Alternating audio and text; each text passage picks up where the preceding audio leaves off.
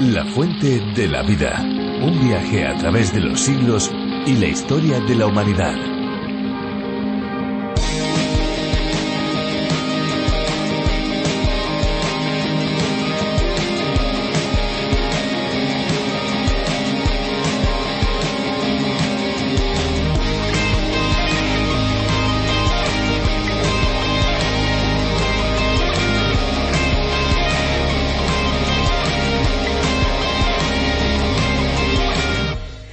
Relajante al final del día resulta altamente gratificante. También es estimulante hacerlo por la mañana para empezar el nuevo día. La cuestión es que generalmente al abrir el grifo nos olvidamos de lo importante que resulta no desperdiciar el agua. Y es que por lo general no solemos pensar en el agua que consumimos mientras nos estamos duchando. Una ducha de 10 minutos, por ejemplo, consume 200 litros de agua según datos de la Organización Mundial de la Salud, entidad que a su vez recomienda gastar un un 150% menos. Es decir, en lugar de 200 litros, solamente 50.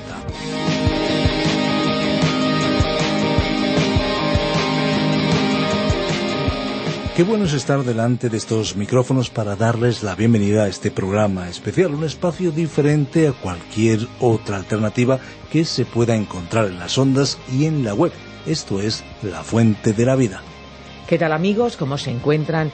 Pues nosotros aquí, tanto Fernando Díaz Sarmiento como una servidora Esperanza Suárez, y sin olvidarnos de nuestros técnicos de sonido, contentos y felices de poder colaborar en este espacio que se emite no solo en España, sino en más de 80 países. ¿Quieren saber cómo suena el espacio en otros idiomas? Por curiosidad, yo creo que sería interesante, ¿no creen? Pues vamos a ver cómo se oye, por ejemplo, en Zulu. Amazwi okuphila.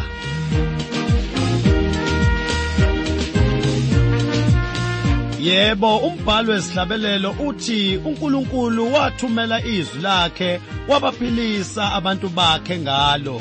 Lezi ke mtaka baba zifundo zeBhayibheli ozethulelwa ngabakwa Trans World Radio. ¿Se dan cuenta? Es increíble y al mismo tiempo fascinante cómo la palabra de Dios puede llegar a personas en más de 100 idiomas y dialectos diferentes. Y es que la fuente de la vida, a través de la Biblia, es un estudio bíblico en audio que lleva al oyente en un recorrido fascinante por toda la Biblia en un periodo de cinco años. Se puede comenzar este viaje en cualquier etapa. Sí, sí, han oído bien. Cinco años. Cuando terminamos con Apocalipsis, volvemos a comenzar de nuevo con Génesis. El oyente que se queda con nosotros por los cinco años no perderá ninguna parte de la Biblia porque seguimos una ruta fija alternando entre el Antiguo Testamento y el Nuevo Testamento. Así que esperamos amigos que nos acompañen durante todo este tiempo. Efectivamente, esto es a lo que se refiere en las ondas, en la frecuencia modulada, porque en Internet pueden saltar al libro que ustedes desean con un solo clic. La Fuente de la Vida es un espacio que Virgilio Bagnoni, profesor de Biblia, adaptó del contenido original del doctor John Vernon McGee a través de la Biblia es un programa que ofrece la posibilidad de que nuestros oyentes llenen y respondan a sus inquietudes más profundas con la palabra de Dios y al mismo tiempo puedan satisfacer la sed espiritual que todos como seres humanos tenemos. Una posibilidad que está a su alcance es que si desean tener todos los estudios y reflexiones, pueden solicitar el USB que hemos preparado para aquellos amigos que lo quieran tener. Es una extraordinaria herramienta para poder estudiar la palabra de Dios solo o bien, por ejemplo, con un grupo de amigos. Efectivamente, una herramienta de crecimiento y formación para aquellos que quieran acercarse a la palabra de Dios de manera sistemática. Para acceder a ese USB deben comunicarse al 601-203-265. Muy bien amigos, pues vamos a escuchar la canción que hoy hemos seleccionado para cada uno de ustedes. Disfrútenla.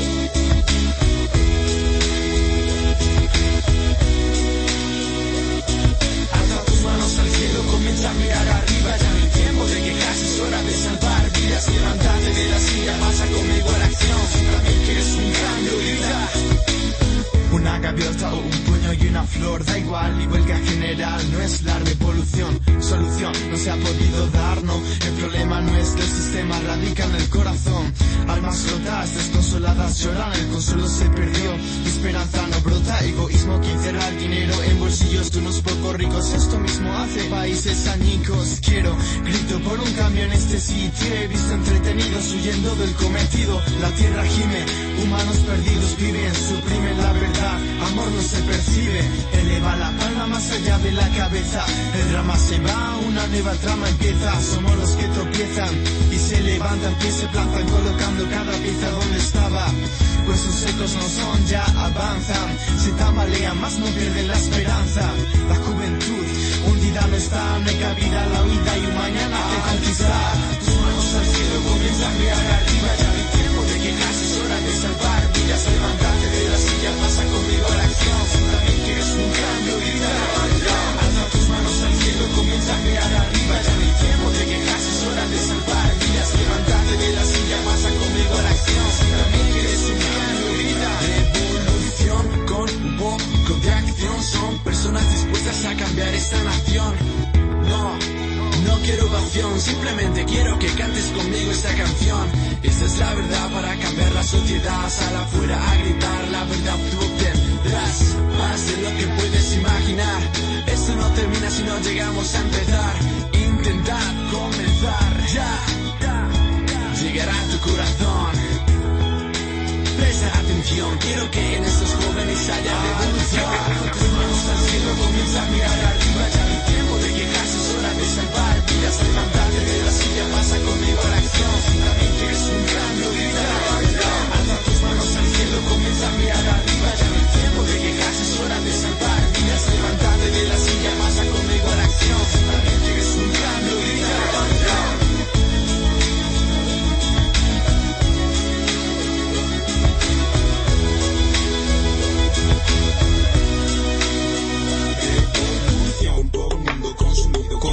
contaminado en pecado, con dolor acongojado, con dados condenados, con candados y cadenas, confabulan con conectas contrarias a sus conciencias, concisos seré con fines concretos, vendré concierto con ciudadanos, con un fin esto les compartiré, si están descontentos de tanto dolor constante, contacten con cantantes que con tinta intentan contagiarte de este sentir que te gusta el corazón, razón por la que no me contendré ante tal situación, el consumismo nos ciega, la economía nos distrae, mientras que el amor y la moral al 100% caen. Cambiar yo luego el mundo, es el mensaje. Darle un vuelco al argumento, cambiar el metraje. Basta ya de quejas, jaquecas de estar en jaque. La apatía, queja, deja que este sentir te contagie. Canto revolución, no contra el gobierno, no. No son manifestaciones lo que estoy diciendo yo. No son acampadas, hablo de un movimiento. Mi revolución consiste en... Cuando Jesús estuvo presente en esta tierra entre la humanidad, se rodeó de diferentes personas a las que enseñó de manera especial, encomendándoles una misión muy importante, la de compartir, difundir la palabra de Dios por todo el mundo. Entre aquellas personas había una que tuvo una relación muy cercana con él, el apóstol Pedro. En los libros que conforman el Evangelio encontramos varios diálogos entre Pedro y Jesús. Aquel discípulo fue además inspirado por Dios para escribir algunos de los libros del Nuevo Testamento. Hoy empezamos el primero de ellos y nos acercamos en esta edición de La Fuente de la Vida una introducción a esta importante carta que conocemos como Primera de Pedro. Únase a nosotros para conocer más sobre la revelación de Dios a la humanidad, la Biblia, y vea cómo Dios dio también una nueva oportunidad a Pedro. Pero no se olviden que tenemos un número de WhatsApp habilitado para que lo puedan usar. Tomen nota 601 20 32 65. Póngase en contacto con nosotros a través de él. 601 20 32 65. Escuchamos ya la reflexión de hoy. La fuente de la vida. Estimado oyente, comenzamos hoy nuestro estudio de la primera epístola del apóstol Pedro. Tendremos una introducción y en primer lugar diremos algo sobre el escritor. El autor se presentó de la siguiente manera en el capítulo 1, versículo 1. Pedro, apóstol de Jesucristo. Pedro fue calificado como un pescador ignorante, pero ninguna persona que haya pasado tres años en la escuela de Jesús podría ser considerado un ignorante. Las epístolas de Pedro confirman esta afirmación. Pedro trató temas de doctrina y desarrolló temas importantes. En los primeros versículos expuso las grandes doctrinas de la elección, la presciencia, la santificación, la obediencia, la sangre de Cristo, la Trinidad, la gracia de Dios, la salvación, la revelación, la gloria, la fe y la esperanza. Uno no podría acumular tanta doctrina en unos pocos versículos. La forma en que él abordó estos temas reveló que de ninguna manera fue un pescador ignorante. Al leer estas epístolas uno puede apreciar el gran cambio que tuvo lugar en la vida de Pedro. En el pasado había sido impetuoso, pero en este momento era paciente. Cuando se encontró por primera vez con Jesús era imprudente, torpe y hablaba atropelladamente. Nos imaginamos que cuando Jesús le vio le dijo Ahora eres una persona muy débil, pero de ti yo voy a hacer un hombre firme como una roca, y tú serás edificado sobre el fundamento de Jesucristo, que es la roca. Pedro dejó bien en claro que el Señor Jesús era la roca sobre la cual se edificaba la iglesia. Es interesante que aunque su nombre signifique roca, él dijo que todos los creyentes son también pequeñas rocas o piedras.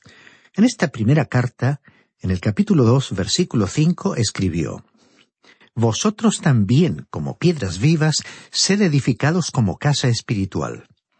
Fue como si él dijera que cada creyente es como un Simón Pedro. El apóstol nunca adoptó una posición elevada como podremos ver en sus epístolas. Al comenzar su carta se presentó como un apóstol. Era simplemente uno de ellos. Aunque siempre que los apóstoles fueron mencionados, su nombre figuró en el primer lugar de la lista, y aunque el Señor lo eligió para que predicara el primer sermón del día de Pentecostés, él no se sintió elevado por encima de los demás apóstoles. Ahora diremos algo con respecto a la fecha de escritura de la carta.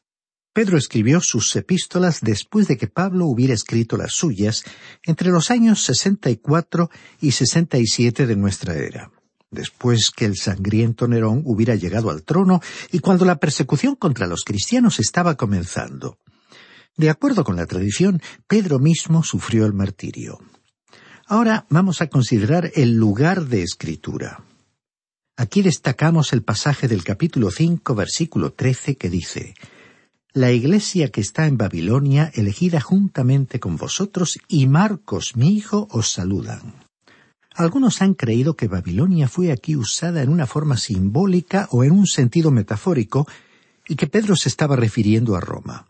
Sin embargo, no hay motivos para creer que él usó el nombre de la ciudad de Babilonia en un sentido metafórico. Pedro fue un apóstol que no escribió de una manera simbólica, como lo hizo el apóstol Juan en el libro de Apocalipsis.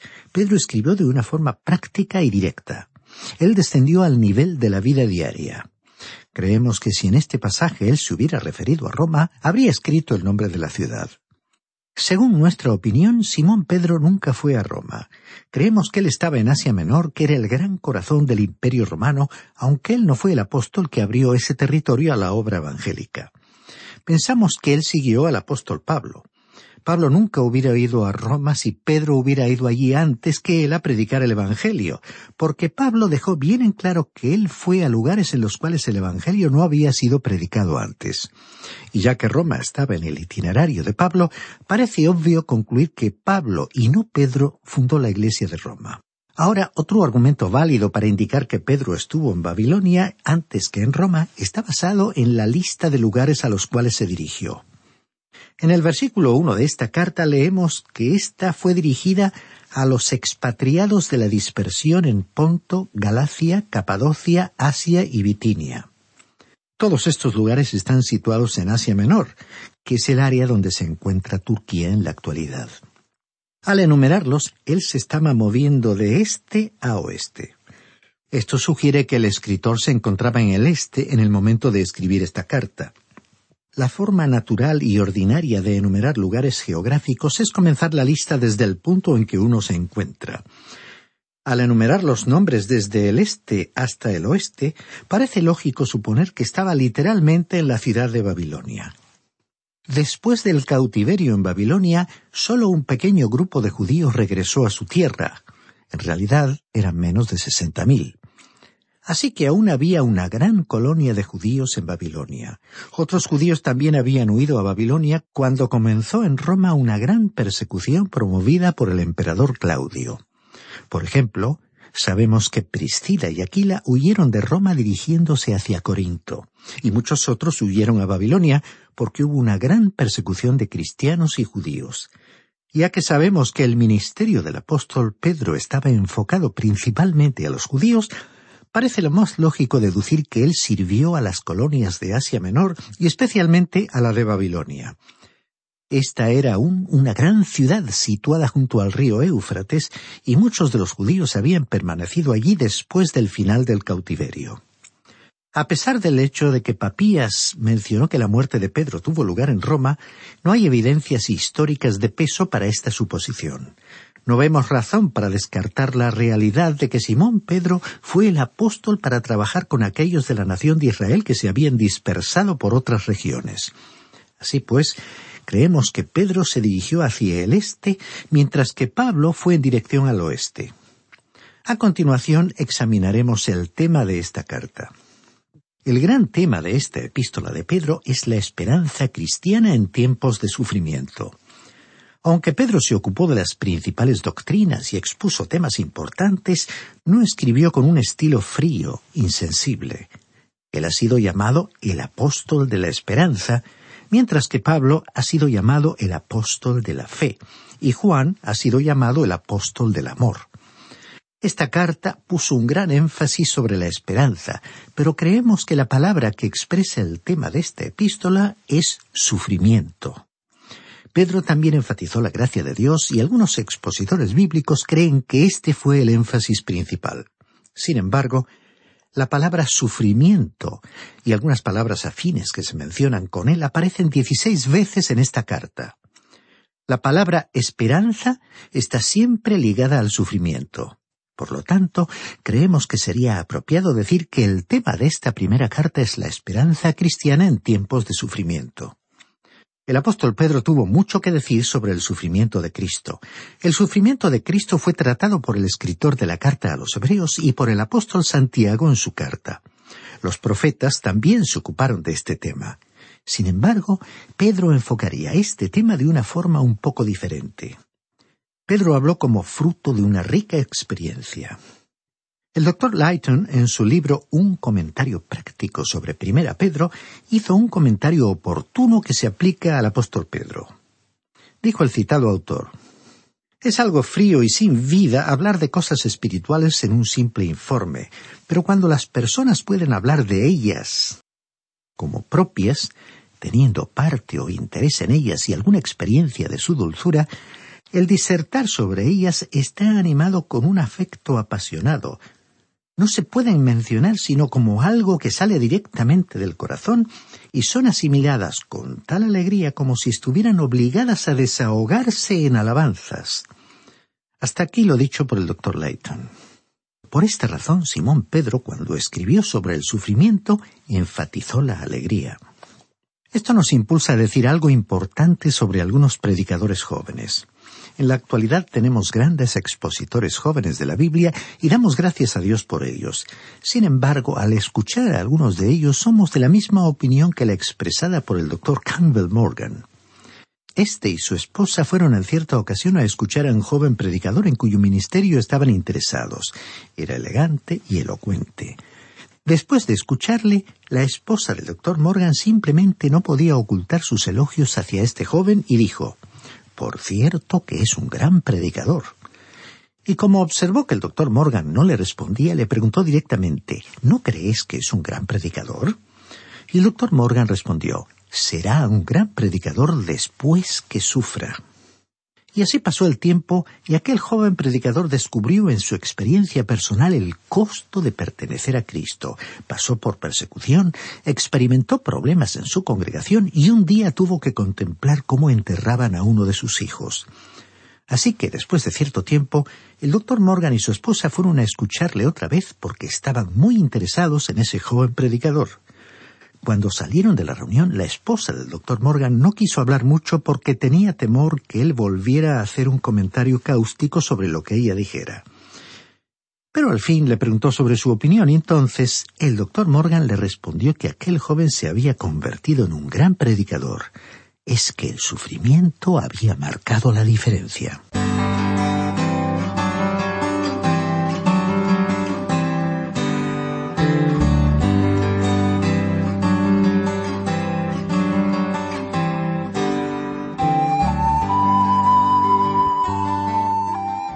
El autor de estos estudios bíblicos, el doctor Vernon McGee, decía que cuando él era un joven pastor hablaba mucho sobre el tomar una posición firme a favor de Cristo y acerca del sufrimiento. Él acostumbraba a ir al hospital para estrechar la mano de los enfermos, orar por ellos y decirles que el Señor estaría con ellos. O sea que estaba cumpliendo con los requisitos de su profesión como predicador, diciéndoles a los demás verdades que él no había comprobado en su propia experiencia, aunque creía en esas verdades. Pero llegó el día en que él mismo tuvo que ir al hospital, y entonces otro predicador vino a conversar y a orar con él. Y entonces el doctor Magui le pudo decir que él había hecho lo mismo antes con otros enfermos, diciéndole a la gente que Dios iba a estar con ellos. Además, le dijo al predicador que lo visitaba, al finalizar su visita usted va a salir de aquí, pero yo voy a permanecer en este hospital y voy a descubrir si lo que he estado diciendo a la gente es nada más que una teoría o es verdad. Y estimado oyente, uno descubre que es cierto, y entonces ya no se trata de una simple teoría. Lo sabemos por el hecho de que la palabra de Dios lo afirma y por el hecho de que la hemos experimentado en carne propia. Ya no es necesario discutir con la gente en cuanto a estas cosas porque uno sabe que son ciertas. Uno no necesita discutir con nadie en cuanto a si la miel es dulce o no lo es. Si usted no cree que es dulce, bueno, eso es asunto suyo, pero nosotros sabemos que es dulce porque la hemos probado. Ese es el conocimiento que surge de la experiencia. Simón Pedro iba a presentarnos su teoría del sufrimiento, iba a hablarnos de su propia y tremenda experiencia, y para todos sería hermoso que se convirtiera en su experiencia y en mi experiencia. Hemos dividido esta epístola de la siguiente manera. La primera división del libro se titula El sufrimiento y la seguridad de los creyentes y abarca los primeros nueve versículos del capítulo uno veremos que el resultado es la alegría. La segunda división, en el capítulo 1, versículos 10 hasta el 25, se titula El sufrimiento y las sagradas escrituras. Aquí veremos que el sufrimiento produce santidad en la vida del creyente. Después, en los capítulos 2 al 4, tenemos la tercera división titulada El sufrimiento y el sufrimiento de Cristo. En el capítulo 2, el sufrimiento produce separación del mal. En el capítulo 3, produce conducta cristiana. Esa conducta se manifiesta en el hogar, como vemos en el capítulo 3, versículos 1 al 7, y en la iglesia, como vemos en el capítulo 3, desde el versículo 8 al 17. En el capítulo 3, desde el versículo 18 hasta el 22, vemos que el sufrimiento de Cristo fue predicado por el Espíritu en los días del patriarca Noé. Además, en el capítulo 4 veremos que el sufrimiento produce obediencia a la voluntad de Dios. La cuarta y última división se encuentra en el capítulo 5 y se titula El sufrimiento y la segunda venida de Cristo. En primer lugar, el sufrimiento produce servicio y esperanza, como vemos en el capítulo 5, desde el versículo 1 hasta el 4. Y en segundo lugar, produce humildad y paciencia, como vemos en el capítulo 5, versículos 5 al 14. Y llegamos así al capítulo 1, que lleva el título El sufrimiento y la seguridad de los creyentes. Muchas personas nunca han tenido el sentimiento de seguridad en su salvación. La seguridad del creyente es una doctrina que siempre hemos creído, aunque nos llevó un tiempo llegar a ese sentimiento de seguridad de nuestra propia salvación. Así que muchos creyentes no están seguros de su salvación. ¿Por qué? Porque el sufrimiento y la seguridad del creyente van juntos. ¿Y sabe usted lo que esta experiencia produce? Pues produce gozo, alegría. ¿Puede usted imaginarlo? Leamos ahora el primer versículo que está cargado de significado. Pedro, apóstol de Jesucristo, a los expatriados de la dispersión en el Ponto, Galacia, Capadocia, Asia y Bitinia. En primer lugar, hablamos de su nombre, Petros, que significa piedra. El día de Pentecostés había quedado atrás y él sabía lo que era adoptar una postura a favor de Cristo había sido arrestado y puesto en la cárcel, había sido amenazado y era consciente de que en el futuro le esperaba la crucifixión, es decir, la muerte sobre una cruz. Pedro era un hombre que sabía de qué estaba hablando. Aquí el escritor se presentó como Pedro, apóstol de Jesucristo. Aunque él encabezó la lista de los apóstoles, él no había de ser colocado por encima de los otros apóstoles. Cuando el apóstol Pablo fue a Jerusalén para consultar a los demás apóstoles, habló con Pedro, Santiago y Juan. Dijo que ellos parecían ser columnas de la Iglesia, pero Pablo no aprendió de ellos el Evangelio. Pablo dejó bien en claro que él recibió el Evangelio directamente de Jesucristo y por revelación. En ningún momento pretendió el apóstol Pedro ser superior. Él fue un apóstol y nada más. Y continuó diciendo el apóstol Pedro en este versículo uno, a los expatriados de la dispersión en el Ponto, Galacia, Capadocia, Asia y Bitinia. Él estaba escribiendo a los extranjeros que se habían dispersado por todo el imperio romano eran los judíos llamados la diáspora, porque ya no se encontraban en las tierras de Palestina. Debido a la persecución y a otros factores, se habían establecido por todo el imperio romano. Si usted consulta un mapa, verá que todos estos lugares se encuentran en Asia Menor, es decir, en el área donde en la actualidad está situada Turquía. Recordemos que Pablo en su segundo viaje misionero intentó ir a Bitinia, pero el Espíritu de Dios no le permitió ir allí tenemos la seguridad de que el apóstol Pedro ya había predicado el Evangelio en aquel lugar y que el Espíritu Santo quería que el apóstol Pablo fuera a personas que no habían escuchado aún el Evangelio. Pablo era el apóstol para los no judíos y Simón Pedro era el apóstol para los israelitas que se habían vuelto a Cristo. Bien, estimado oyente, nuestro tiempo ha llegado a su fin. Ha sido un placer contar con su compañía y le invitamos a acompañarnos en esta nueva etapa que hemos comenzado hoy y en la cual recorreremos el texto de la primera carta del apóstol Pedro.